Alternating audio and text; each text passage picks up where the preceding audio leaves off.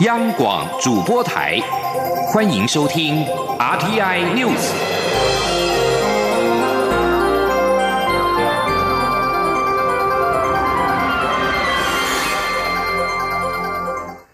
听众朋友您好，欢迎收听这节央广主播台提供给您的 RT News，我是张顺祥。外交部表示，台湾民众在西班牙涉及到跨国电信诈骗案，西班牙政府已在十五号将两名民众递解中国。外交部表达严正的关切以及强烈的遗憾。外交部在十七号晚间发布声明表示。此案发生迄今，外交部曾多次要求台湾驻西班牙代表处积极的进洽西国政府，要求将民众遣返台湾，以利司法机关的侦处。外交部及住处并积极协助涉案民众聘请律师保障权益，更派员探视涉案民众达三十一次，日后仍将持续提供民众及其家属联系跟协助的事宜。外交部指出，西国法院日前就全数涉案民众作出引渡判决，以及西国政府无视中国人权情况，作出引渡中国的决定，外交部表达强烈遗憾。此外，民众虽然是委请律师向西国内政部以及宪法法庭依法申请庇护以及提出保护，但是没有获得西国政府正面回应。政府再次呼吁西国政府秉持人道精神以及人权的原则，与台湾合作，妥善的处理此类的案件。中国大陆张姓女学生十七号傍晚搭乘中国国际航空公司的班机，从温州入境桃园国际机场，因为没有据书面或者是口头申报，而被查获携带零点六三公斤的火腿肠搭机入境，依法裁处新台币二十万元的罚款。房检局对张女先开罚单之后补缴罚金，移民署准许她先行入境。她成为陆籍学生夹带猪肉来台湾遭到重罚的首例。而非洲猪瘟疫情来势汹汹，非洲猪瘟中央灾害应变中心十七号表示，再次在中国的猪肉制品验出了三例非洲猪瘟病毒的基因，总计已经达到二十五例。检出率仍然是处于持续上升的趋势。另外，在台北市的社子岛迎新码头，十六号发现一头猪只浮尸，台北市政府即刻送交农委会的家畜试验所来检验。而在十七号检验报告也出炉了，所幸这一只死猪并没有验出非洲猪瘟的病毒。媒体报道，台湾经贸网流量落后电商平台虾皮，并且质疑成效。经济部表示，台湾经贸网在全球贸易平台排名前十五，目的是协助中小企业争取订单，跟民间电商平台的性质、目标对象都不同。中国时报报道。国贸局跟外贸协会架设的台湾经贸网，在全球网站排名第两万一千三百四十三名，远比不上某某购物台排名两百七十名，PC Home 排名是六百四十六名，以及台湾虾皮排名的八百六十五名，还有露天拍卖是排名九百四十四名等民间的电商平台。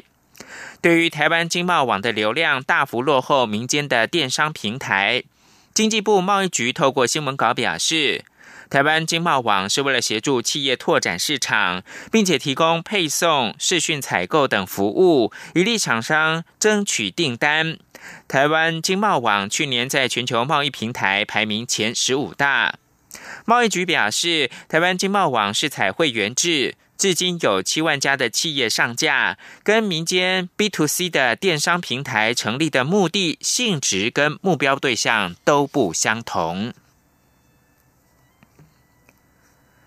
中国国民党主席吴敦义接受美国之音专访时，谈及党内总统初选机制时说：“全民调在二零一六年已经示范过是不可靠的东西，才有后来召开临时党代表大会，废除由全民调提名者征召当时的党主席参选，伤害到党的元气。”吴敦义元月二十四号接受美国之音的专访，在十七号晚上九点三十分播出，谈及到国民党总统初选，吴敦义说，过去曾经使用过民调，但全民调的重大风险跟缺点就在二零一六年出现过。民进党一定会灌票给最好打、最弱的对象。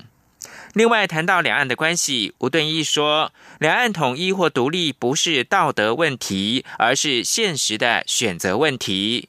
他认为，要统时机还没有成熟，要独则会造成严重的状况，因此他坚决的反对台独，这是国民党最基本的立场。吴敦义认为，跟大陆同为炎黄子孙，都是中华民族儿女，亲近一点是好事。很多台商娶了大陆的太太，也有大陆的女士嫁来台湾，是血浓于水的感情。至于美国是很好的朋友，跟美国亲近是基于国家的共同利益，礼尚往来，跟美国好也是自然的事。凡是自然不被勉强，都是好事。媒体报道指出，台湾恐怕会出现流浪警察问题。其指出，今年跟明年全国预定禁用五千多名的远警，这让地方政府承受不小的人事费用压力。如果地方政府拒收，全国就可能会出现五千多名的流浪警察。对此，行政院十七号强调，院长苏贞昌高度的关心此事，已经责成相关单位协调处理。而内政部长徐国勇也说，一定会依法任用没有流浪警察的问题。台北市长柯文哲则是表示，警力规划应该根据人口需求来调整训练的人数。他认为，再加上年金改革所出现的延退现象，近年可能会有人力过多的情况。他呼吁相关单位应该一起共思解决之道。央广记者肖兆平的采访报道：台北市长柯文哲日前不仅质疑国防部的募兵实力。甚至怀疑国军无法抵挡敌军两天攻势。尽管国防部已经回应，先进国家都实施募兵制，且国军是以质量并重的目标训练战力，但柯文哲十七号出席阳明山花季开幕活动会后受访时，对国防部的解释仍有保留。他说：“那国防部其实有回应说，募兵制其实战力已经很雄厚。”啊，这个 对啊。那他们就这样认为吧？柯文哲进一步说明他的国防构想。他认为，如果要推动募兵制，那么就要把国军变成蓝坡军团。他说：“我们如果要走募兵制哈，那整个国王的思维就变成要精兵制，机会要变蓝坡兵团。那如果比较常态的，那要用征兵制。所以意思说，那种国王的时候，他不同的思维了。我这实在太太复杂。国防议题涉及总统权责。”且日前在台中逢甲夜市被民众拱选总统，因此外界好奇柯文哲是否有意角逐总统大位。柯文哲仅表示六月再说，没有细谈。至于是否会出现流浪警察的内政问题。柯文哲一方面认为市政要有人口学概念，一方面表示年金改革造成延退现象，这段时间恐怕人力会比较多。他主张警政署应邀集各方进行讨论。他说，警政署也应该召集所有的警察局，我们来这个实际的思考了哈，就说我们到底要维持这个治安跟交通，要需要多少警力了哈。这个要先决定，这一两年会突然会大家开始有犹豫，是因为那个年金改革的效应开始出来。年金改革下去，大家会延缓退休嘛，所以在这一段时间可能人会比较多。那这个怎么处理哈？我想这个就变大家坐下来讨论。虽然是阳明花季开跑。尽管柯文哲在台上宣誓要市府公园处连接台北各区花卉，串起一年四季都能赏花的花系列，但谈论外交内政的柯文哲反倒成为焦点。中央广播电台记者肖兆平采访报道。在委内瑞拉反对派领袖瓜伊多一月二十三号自行宣布担任临时总统之后，瓜伊多跟现任总统马杜洛双方的阵营不断的相互较劲，求取支持。目前已经有五十多个国家承认瓜伊多，而这位年仅三十五岁的千禧世代，究竟是如何挑战委内瑞拉长期以来的强人政治，并且得到国际的认可呢？请听以下的专题报道。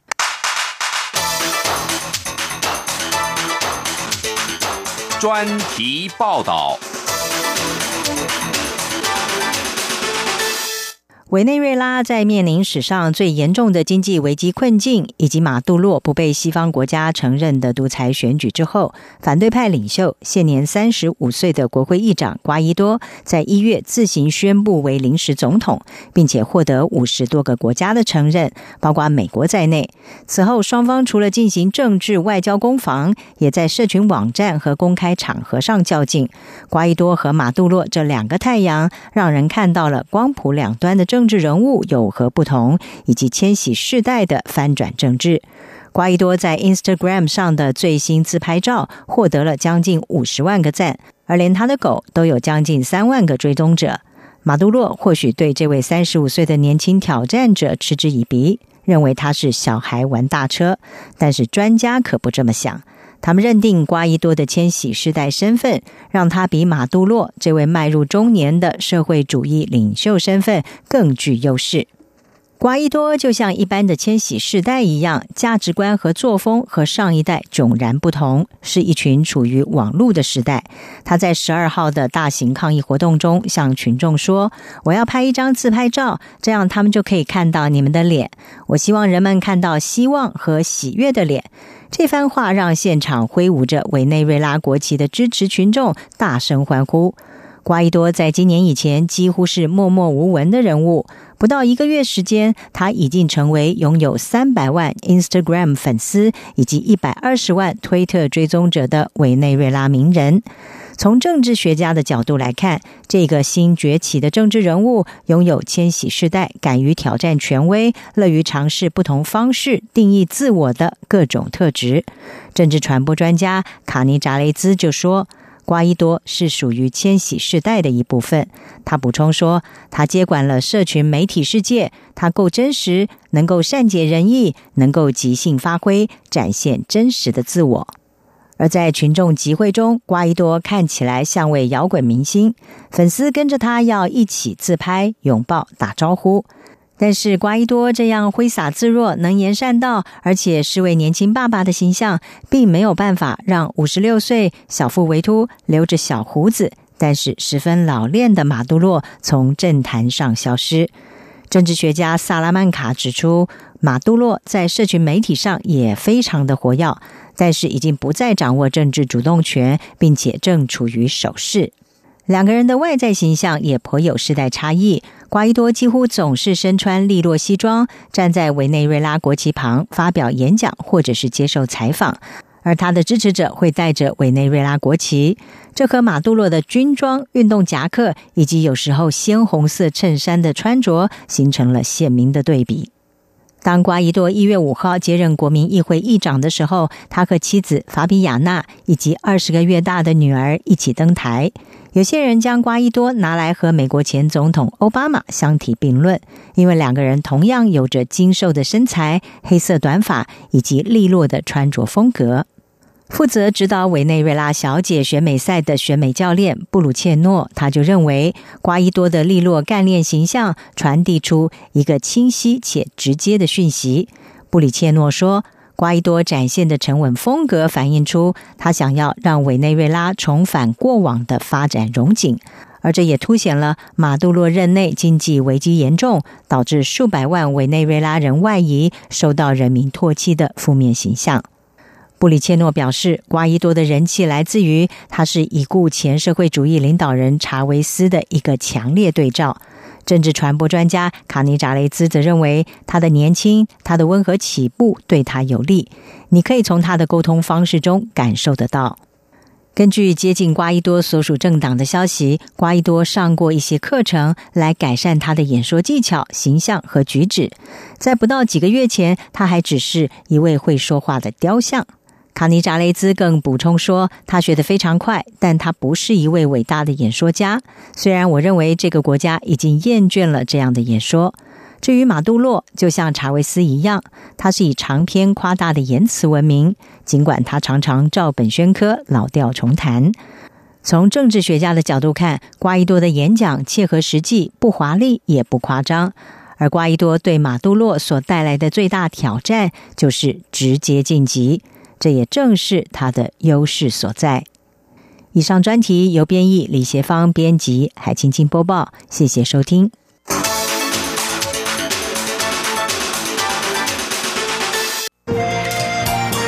是阳光，翅膀打开了世界之窗；是阳光，翅膀环绕着地球飞翔。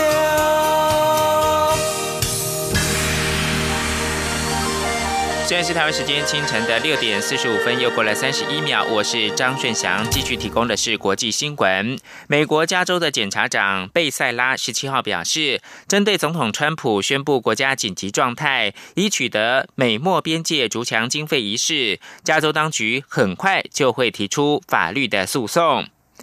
贝塞拉接受美国广播公司政论节目本周专访，被问到加州是否以及何时会在联邦法院控告川普政府时，说一定会，而且很快就会提告。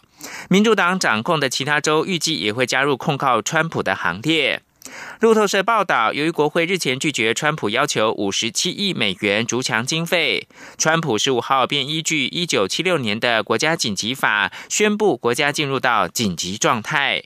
这项举动让川普得以挪用国会已经拨款的预算，用在建造美国跟墨西哥边界的围墙。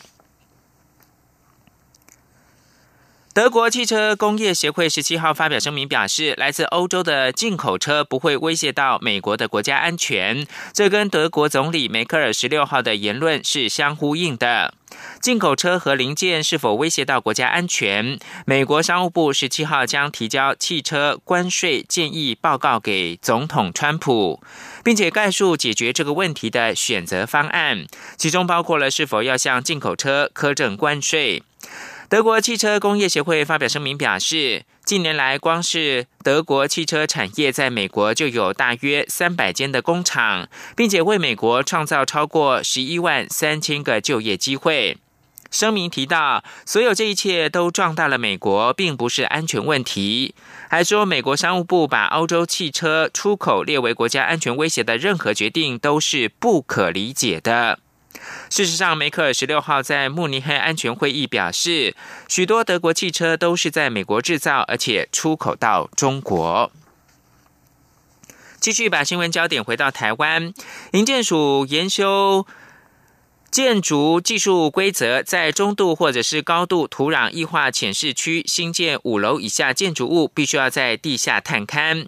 营建署在十七号表示，目前正在征询相关单位的意见，最快今年的上半年会把修正的草案提交到行政院，并且尽快公布最新的土壤异化浅市的地区断层区的资料，供各界来参考。营建署副署长陈继明表示。尽可能在上半年将修正草案送交行政院，不会拖很久。卫生福利部今年实施的包装酱油制成标示规定遭到监察院纠正。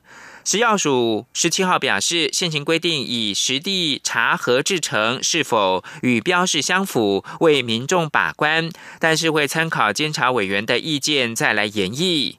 卫福部包装酱油制成的标示规定一月正式实施，要求酱油产品应该在包装的明显地方一起制成标示速成、水解、混合调和或者是酿造的字样。不过，监察委员田秋瑾跟蔡崇义调查之后认为。卫福部定定规定过程草率，而且删除鉴别酱油是否是酿造的关键指标，也就是果糖酸的含量，没有能够严谨的为民众来把关。监察院十四号通过了提案，纠正卫福部跟食药署。中华职棒迈入到三十年了，四大天王同台，而陈奕信笑说四个人心结都很重。记者陈国维的采访报道。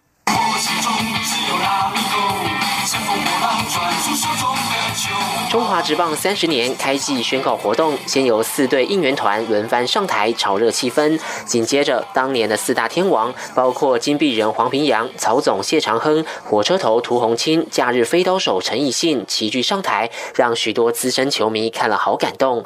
没想到涂红青才一开口打招呼，黄平阳就让陈奕迅站在一旁也中枪。各位观众，大家。好。好，这是我们的火车头涂红旗。三十年前看你要腼腆，到现在还还那么腼腆，真是这样。等一下你会看到陈信表现就不太 一样。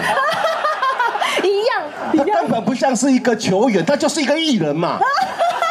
你可以去拍点那好啊啦。陈奕迅当年将打者三振在投手丘嚣张拉弓箭的动作，让他拥有臭屁城的封号。好不容易四大天王同台，当然还是要臭屁一下。其实我们四位心结很重，回去我们就开始互相骂了。哦，你说黄斌啊，真的，我学长，我要学习的东西很多。曹总更是我心目中的偶像。那涂永清不要说，他是我的学弟，再怎么讲我就站在中间。他们不要的胜利的给我，拜他们自行负责。中华职棒迈入三十周年，会长吴之扬带领四个球团代表揭晓主视觉标志，以一颗钻石表征过往点滴。我们特别要请四大天王来见证，这三十年来中华职棒经过风风雨雨、惨淡经营，大家的支持高潮迭起，最后三十周年要成为一个非常坚实、璀璨的一颗钻石。中华职棒三十年热身赛将于三月九号到十九号在中南部举行，开幕战将于三月二十三号在桃园揭幕。今年明星赛七月二十七号、二十八号在新庄登场。吴志阳说，搭配世界十二强棒球赛将在十一月举行，我国将组成最强中华队。这次明星赛将由国家队对上中职明星队，精彩可期，球迷可千万不能错过。中央广播电台记者陈国伟台北采访报道。海军陆战队的举全队劈砖破瓦的破级战绩，常常令人惊呼连连。也因此，举全队向来是国军战绩表演的重要队伍。为了要有精湛的击破战绩，举拳队日常的训练就是从练习耐打开始。就算练到红肿淤青，或者是拳头见血，依旧是咬牙苦练。不过，近年加入到运动科学的训练思维，让举拳的训练更具现代性。记者肖兆平的专题报道。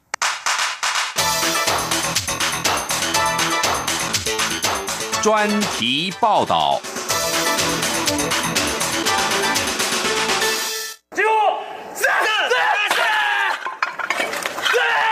在教官下达急迫指令后，海军陆战队举拳队队员杀个几声，两块红砖就在手掌下应声断成两截。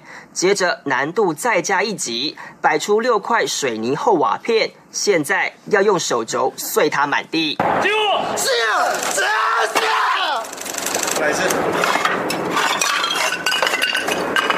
有没有受伤？没有。但这次不太顺利，只击破了一半。尽管手臂已经被瓦片划出一道道鲜红伤口，但面对教官询问，队员曾孝宇一口就说没有受伤，为的就是还要上场再击破一次。他说：“当下可能在击破那一瞬间有杂念，对啊，没有造成一次击破，对啊。”当第一次没有击破的时候，第二次的时候就想要把那个面子要回来。除了手能打，脚也很会踢。高举的木板来个后空翻，一击必杀，木板马上在空中天女散花。其实这些都是举拳队的日常生活。劈砖破瓦有多帅，训练就有多苦。每天用拳头在柏油路上伏地挺身，只是开胃菜，哪怕拳头流血，也要咬牙苦撑。还有要对着麻绳木把猛劈练手刀，练到淤青破皮，继续打。举拳队队长曾尚方解释，练打就是要提高身体耐受度，来保护自己。他说：“最主要的效果，我们在这边是练抗打性。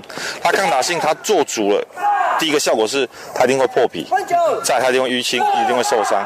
它必须从。”先破坏之后才会重建，它重建出它比较的那个整个耐受度。拳头这样练，不是伤就是减。而腿上功夫的锻炼也不好受，踢重沙包、赤脚长跑，无非就是要苦练脚力。甚至还要拿木棍把胫骨敲到红肿，再用不锈钢棍在红肿处来回猛推。虽然听不见队员哀叫，但能从脸上的皱纹看见那是多么痛的领悟。举拳队教官邱国全说：“我们这次从很明显看中奖，我要把鼓膜给磨回去，磨回去，我不要让它变圆的，我要让它变成跟刀刃一样，跟我这样跟刀刃一样，我的骨头变细了嘛，然后再砍进去的力道，然后所以他现在脚肿起来，然后还要再把它推回去。对，我们要他我们最痛是这个学员都不会挨呢。呃，他们练很久，练很久了，我的学生们都要拿这个来打，他们已经打三个月。才会这样，刚开始他们是挨得很严重的。教官说，唯有艰苦训练，才能锻炼上场的急迫信心。因为是花拳绣腿，还是真功夫，板子跟砖头会替你说话。以拳脚功夫闻名的举拳队成立至今超过半世纪。当年为了强化国军近战格斗战绩，才从韩国引进跆拳道，逐渐成为国军的举拳道。这几年因为有体育专长的官兵加入，逐渐带入运动科学观念，让训练更有效果。例如在水中练习拳法、脚法。举拳队队长曾尚芳解释。在水中不仅可以提升战绩，也有复健效果。他说：“这个训练最主要是让他们增加他们第另外一项就是水水中的攻击，这是我们想要辅助的。因为将来他落水之后，他跟敌人万一在水中缠斗的时候，他会比别人更知道怎么去攻击。这是我们另外一个附加的价值。但是原本的是我们希望是训练他在。”整个压力、整个肌耐力的训练提升，还有现在在健身房常见的战绳运动，在举拳队里也看得到。曾尚方表示，这些有现代元素的训练方式，除了可以强化队员肌耐力外，更重要的就是让例行的梯级训练多点变化，这对保持队员学习兴趣也很有帮助。由于举拳队有震撼视觉的急迫战绩。因此，成为国军大大小小活动常出现的表演团体，平均两个礼拜就有一场活动，是一支劳损程度相当高的单位。为了舒缓队员筋骨，举拳队队长曾尚方就说：“老一辈学长有留下秘方，就是把老姜切碎，拌着推拿药洗，一起加热。”这秘方就是全队可以稍稍休息的小确幸。可是当起床号一响，又是继续劈砖破瓦练拳脚的一天。旧伤疤还没痊愈，新伤口就无缝接轨。那为什么待得住？已经在举拳队超过十五年的教官林宪章给了两个字的答案。他说：“荣誉。我觉得那个，因为我们单位。”以特种部来讲的话，两期跟特勤队是有加级的，举援队是没有加级的，没有加急。但是我们的操理论上不会比那些所谓的特特特特勤队还要还要轻松，因为那个在这训练过程当中，我们为什么什么动力让我们可以留下来，就是为了举拳队这个荣誉。举拳道服背上的国旗虽然褪色，但拳头上为了荣誉换来的老茧跟鲜血依旧耀眼。中央广播电台记者肖兆平专题报道。